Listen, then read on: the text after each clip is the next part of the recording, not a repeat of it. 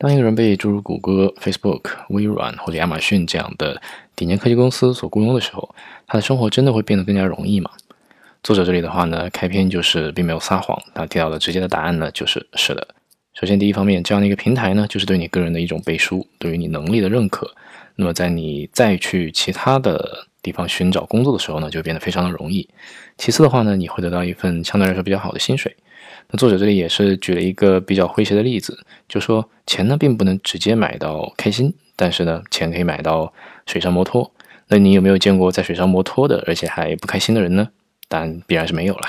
当然了，生活真的也不会说那么的容易，一直还是需要你个人的努力的。Core selected. Does life get easier after you get hired by Google, Facebook, Microsoft, or Amazon? From David Seidman. I'm not gonna lie, yes, life gets a lot easier when you get hired by a top tech company. You'll almost certainly get an interview anywhere you apply, but you probably won't have to apply because recruiters will be constantly calling you. And after a while, you'll know people all over the industry who can give you a real referral. The kind hiring managers actually pay attention to, as opposed to, I met this guy at a party and he seemed smart. You're also going to get paid well. Money may not buy happiness, but money can buy a jet ski.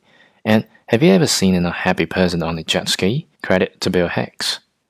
I wouldn't say life is easy. You still have to work hard and you won't be able to spend all your time on mega yacht.